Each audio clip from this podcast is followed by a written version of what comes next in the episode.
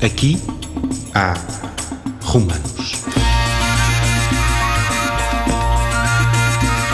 O podcast que fala de costumes da Roma antiga que resistem até aos nossos dias.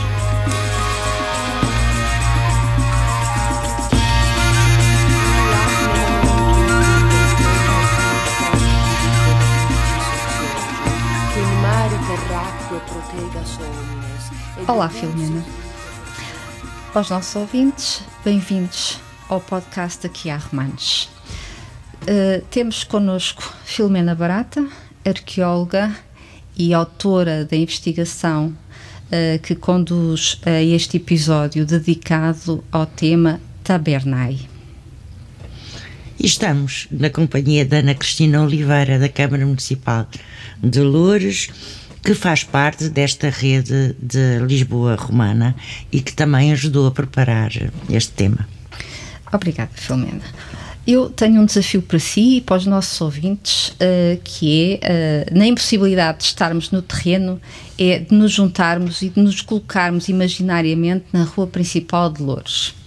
Diz quem sabe que aquele uh, é o mais antigo eixo viário, uh, uh, por onde passou uma via romana, e portanto vamos seguir por lá e ali mais à frente viramos à esquerda em direção ao mercado. o que é que acha disto?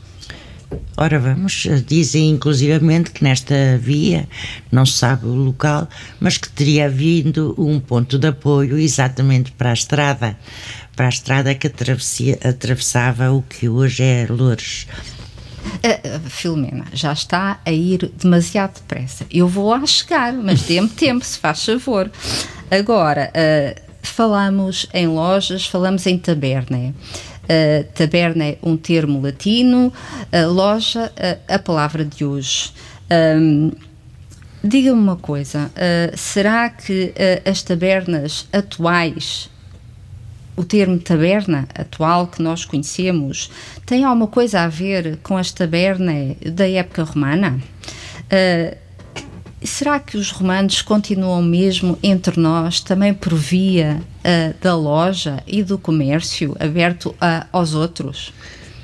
Sim, continuam desde logo através da língua, não é? Taberna, a palavra, embora agora tenha uma, uma caracterize algo muito mais específico, porque é o sítio onde se bebe e se come estritamente, onde vamos ver uns copos. Uh, no fundo, a raiz é, é latina e tem a ver exatamente com a taberna romana, que tinha um âmbito mais alargado. Uh, então, quer dizer, tinha um âmbito mais alargado, mas não deixava de ser um espaço de compra e venda de qualquer coisa, certo? Era um espaço de venda, exatamente. Então, uh, vou-lhe lançar uh, umas perguntas para ver se acerto. Haveria, à época romana, por exemplo, uma loja de sapateiro. Como é que se chamava? Havia, havia a Sutória, exatamente um, tá um local. Quem diria, não é? Uh, o, o, que as surpresas que, que a Filomena ainda vai ter para nós. Então, e por exemplo, eu sigo aqui na Rua de Louros um, e, e, ali à frente estou mesmo a ver uma orivesaria para comprar, uh, olha, o que me apetecer, brincos, pulseiras. Isto havia também no tempo romano? Sim, um local para comprar ornamenta. Ornamenta? Então, e como é que se chamava a loja? Era a taberna ornamentária. Ah, que era, maravilha! Então... Era a loja exatamente onde podia comprar os seus brincos, as suas pulseiras. Muito bem. E muitos dos objetos que, aliás, são similares aos que hoje ainda usamos. É, saindo para um registro mais, uh, uh, mais prático. Uh, o peixe. Como é que se, ele, lendo nós os livros do Asterix, não é? E vendo as cenas que eles faziam ali o peixeiro uh, na sua banca do peixe, isto correspondia à realidade no mundo romano? Havia ali as bancas do peixe, algures? Bom, nós, uh, o Asterix, nessa cena, estamos numa, numa, numa zona de peixaria, mas é uma peixaria que não é romana, não importa, de qualquer modo, é época romana. É verdade, tem razão. Também existiria a zona onde se, onde se podia comprar o, o peixe fresco, ou mais ou menos. Mas como é que se chamava? A piscária. Ah, então e a carne, já agora? A carne. Onde é que se vendia? O, o talhante, propriamente dito, era o carnifex, que aliás tem a ver com uma palavra que penso que hoje, infelizmente, a qual, à qual se atribui um valor até bastante negativo e que na atualidade nós podemos usar, um, que é a carnificina. É verdade. Que é o que se passa, infelizmente, ainda nas guerras. É verdade. Portanto, também na língua nós encontramos esta herança. Então, uh, vamos falar da, das carnes que se vendiam no período romano. Que carnes uh, uh, compravam Teria eles? vários tipos de carne, desde pombo, burro, por exemplo, que era utilizado, carneiro, porco. A vaca não, só a partir do século I é que é mais comum uh, a vaca ser utilizada como alimentação. Era fundamentalmente um, o boi era fundamentalmente um animal de tração, até que passa a ser utilizado também na alimentação. Pronto, então tínhamos estas carnes à venda nas tabernae próprias. Nesta, nas lojas. Nas, cada, nas lojas como nós hoje da damos, especialidade. Como nós hoje damos a cada loja uma adjetivação, uma, um, tem uma característica própria ou não própria. Mas. Uh, uh, a vida romana era complexa, do mundo romano era complexo e, portanto, nós sabemos, nós que somos as duas arqueólogas, sabemos que encontramos de vez em quando umas coisas chamadas unguentários. Portanto, isto uh, também vendiam então os produtos que estavam dentro dos unguentários, Exato. que eram os unguenta, que eram e que havia, havia também a loja para vender os unguenta, ou seja, uh, que tanto poderiam ser perfumados, não é? Que uhum. dão origem aos nossos perfumes, como podiam ser unguenta medicinais, mais com características Portanto, medicinais. Digamos que a loja onde se vendiam os unguenta uh, eram uh, as perfumarias da época, que são, eram as unguentárias, se não me engano. É, Confirma. Exatamente, esta Sim, porque latino é o meu forte. uh, feito isto, uh, feita aqui uh, uma listagem breve de alguns exemplos de lojas de Filomena, eu quase que fico com a impressão que entre as vaidades e as necessidades um, que nós já, já, já vimos brevemente que existiram nos tempos romanos, que não existe muita diferença do então para o hoje, não é? Continuamos a ter necessidade de comprar as coisas para comer e enfim uns atavios também para ficarmos mais bonitos e mais cheirosos, não é? Portanto, uh, somos os herdeiros de alguma forma do, do, das práticas comerciais do mundo romano. Podemos dizer isto ou é exagero? Não, não é exagero. Eh, tanto mais que nós assistimos a práticas comerciais de curta distância e de longa distância em época romana, não é? Que uhum. vêm buscar aqui certamente à zona de Lourdes o sal que se sabe que havia exatamente já naquela época As a exploração. marinhas, exatamente já havia exploração de sal e muito possivelmente seria um dos produtos comerciais. Mas olhe que de certeza que de Louros atendendo às vias terrestres e fluviais que, que ligavam este território um, a que hoje chamamos Louros à capital Olicipo de certeza que não saía só o sal não, os produtos uh, agrícolas, aliás, não é por acaso que se manteve em época medieval e até recentemente como uma zona produtora de, de alimentos eh, ligados à, à agricultura. Portanto, os hortícolas, os não hortícolas, é? Os hortícolas, não era? A zona saloia e... Mas isto, agora não podemos dizer saloia, que isso é, é um anacronismo. Agora não, mas uh, certamente essa herança tem a ver com uma fertilidade dos terrenos que já era já vinham dos tempos romanos, romana, não era? Sim, pois, era exatamente. E, e, falando na, na fertilidade, não temos só que pensar em hortas, porque as matas as águas, a, a, aquela bacia que então era cheia, que hoje chamamos a Várzea de Louros e que é um terreno agrícola, a tal produção agrícola que se mantém, não é?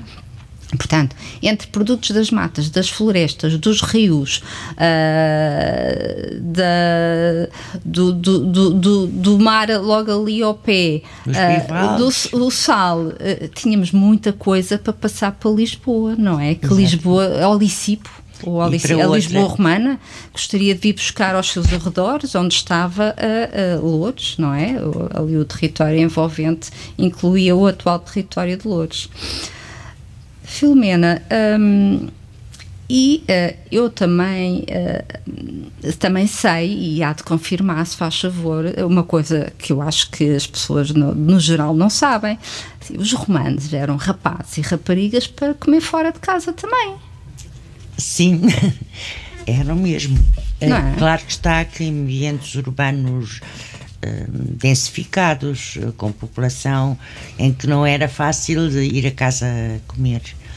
E estamos a falar das grandes cidades em que as pessoas vivem, a maioria das pessoas vive em ínsula. Prédios, não é? Prédios, que são pré, prédios de apartamentos e muitos deles nem sequer tinham possibilidade de cozinhar. Não, não tinham, tinham fogão. Não tinham cozinhas uh, Imagina o risco que era tudo aquilo pegar fogo. E pegar fogo. Pois, os célebres incêndios de, de, de Roma, Roma, aliás. Pois. Uh, o que acontece é que muitas destas, e além disso também, nas grandes cidades, as distâncias também se faziam sentir em alguns casos. E, portanto, havia uma parte da população que também podia comprar alimentos em takeaway, peço desculpa. Em takeaway, não, mas é, é, a minha deixa. Ah, Filomena, obrigada. Porque eu estava aqui desejosa de dizer que nós entrando hoje numa loja de takeaway, de comida takeaway, uh, nos lembramos nós, arqueólogos, ah, mas isto aqui há romanos. Podemos Ou dizer pelo isto menos quase, não, não é? há novidade nenhuma. Não é novidade nenhuma, pois claro. Um, eu peço desculpa, mas de vez em quando olho aqui para a minha cábula, uh, porque uh, afinal de contas tomámos aqui umas notas, não é? Isto não é mentira nenhuma, há que assumir que tomámos umas notas para não nos esquecermos de, de muita coisa. Até porque a riqueza de Lourdes é grande. Pronto, exatamente. E eu adoro ouvir isto, não é? Uh, pão.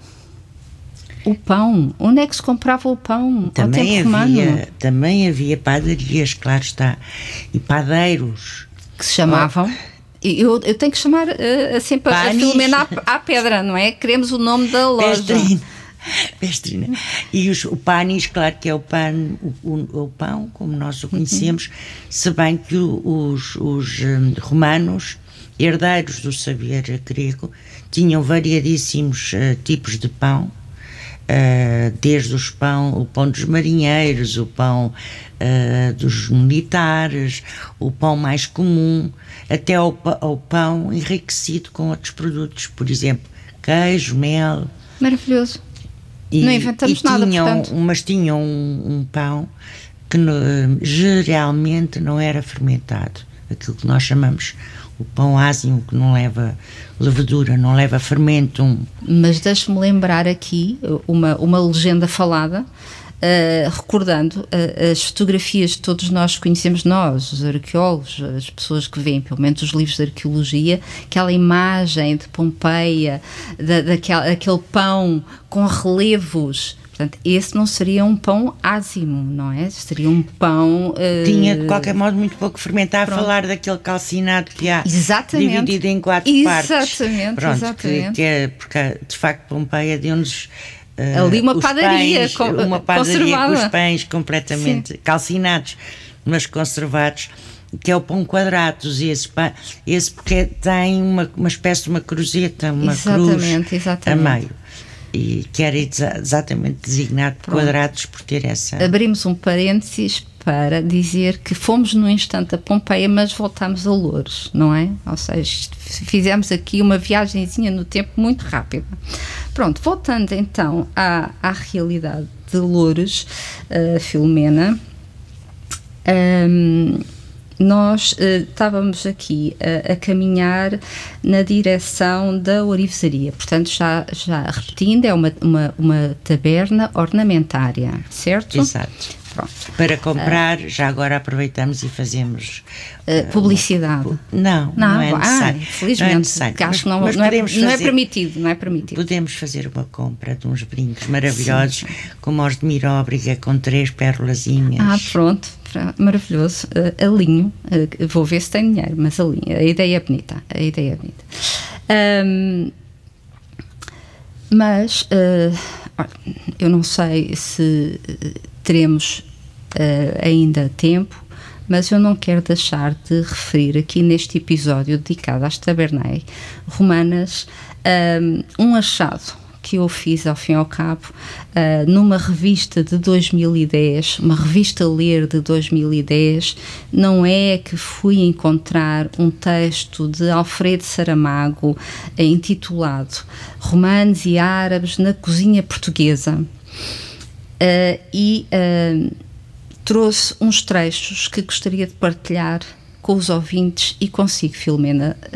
Então, se me dá licença, e, e abrindo aqui umas aspas, uh, o autor escreveu o seguinte: abrindo aspas. Dispomos de uma vasta iconografia com cenas e representações de alimentos presentes em várias ocasiões. Fechando aspas. Oh, isto quer dizer o quê? Quer dizer que uma das formas uh, que permite aos arqueólogos chegar ao conhecimento sobre alimentos consumidos no mundo romano é, por exemplo, a representação desses mesmos alimentos a propósito de festas ou de ofrendas. E a informação arqueológica, isto para concluir que a informação arqueológica e a documentação escrita, que sobreviveu até aos dias de hoje, a informação escrita do período romano, que lá está, se completam. Eh, na medida do possível, lançando alguma luz sobre esses tempos tão distantes. Portanto, uh, ainda uh, lembra o autor que em mosaicos e em pinturas aparece o padeiro com os pães e os bolos, o homem do talho, o mercador de aves, o vendedor de hortaliças, o mercador de vinho, ou seja, uh, muita gente mandava decorar os seus monumentos, isto é o autor que continua a dizer, os seus monumentos funerários com elementos relativos à sua profissão. Profissão de padeiro, de talhante, de vendedor de hortaliças e por aí adiante, e as pessoas relacionadas com a produção ou com a venda ou com a confecção de alimentos eram mesmo uh, das que mais entusiasmo tinham por essa prática, ou seja, pela prática da representação no seu próprio monumento funerário. Portanto, quer dizer, isto não há que enganar. Eles deixaram uma legenda para nós e nós agora é ler, se faz favor, não é? Exatamente. Encontrando é ler. Comparar. Exatamente, exatamente. Hum, Portanto, a nossa conversa, a, a nossa conversa genérica sobre Tabernai uh, começou com a cidade de Loures, uh, em Pano de Fundo. Fugimos ali um bocadinho, fomos dar uma volta até Pompeia, regressámos no primeiro avião, a tempo de agarrar ainda aqui um texto de Alfredo Saramago, gastrónomo, antropólogo, historiador, já falecido em 2008, que já nos deixou. E pronto, mas nada mais fizemos do que seguir o fio condutor da arqueologia, uma disciplina útil e uh, que não podemos descartar se queremos conhecer o mundo, uh, o modo de vida dos nossos antepassados uh, nos tempos mais remotos. Concorda comigo, Filomena? Concordo, mas. Gostou desta viagem? Gostei, mas ainda tenho que ir uh, fazer. Lá atrás. Muito rapidamente. Não, não, não. É só antes de, de sairmos daqui de Louros, ainda tenho que muito rapidamente ir uh, ao mercado. Uh, porque o, o mel. Maquela. O maquel, o maquela, porque exatamente um dos produtos que, afamados de Louros é o mel. Aliás, é verdade. brevemente teremos a, a festa do mel e o vinho, e exatamente fiquei de levar para uma pessoa amiga um pouco destes dois produtos que também nos caracterizam e que fazem parte da, da dieta mediterrânica. E que vem desde o tempo dos romanos. Exatamente, é? e que eram usados. O mel era usado em todas as circunstâncias Receitas dos salgados, salgados, dos salgados aos doces e reciprocamente. Portanto, produzia-se, vendia-se e comprava-se numa por... taberna adequada. E portanto, vamos embora, mas vamos. deixe-me só dar um saltinho ali. Vá. Então, adeus, Filomena. Até à, até à próxima. Adeus. Aqui há Romanos é um podcast da Agenda Cultural de Lisboa. Foi idealizado e produzido em parceria com o Centro de Arqueologia de Lisboa para assinalar o décimo aniversário da criação deste equipamento da Direção Municipal de Cultura da Câmara Municipal de Lisboa. A sonoplastia e genéricos são da autoria de Fernando Figueiredo.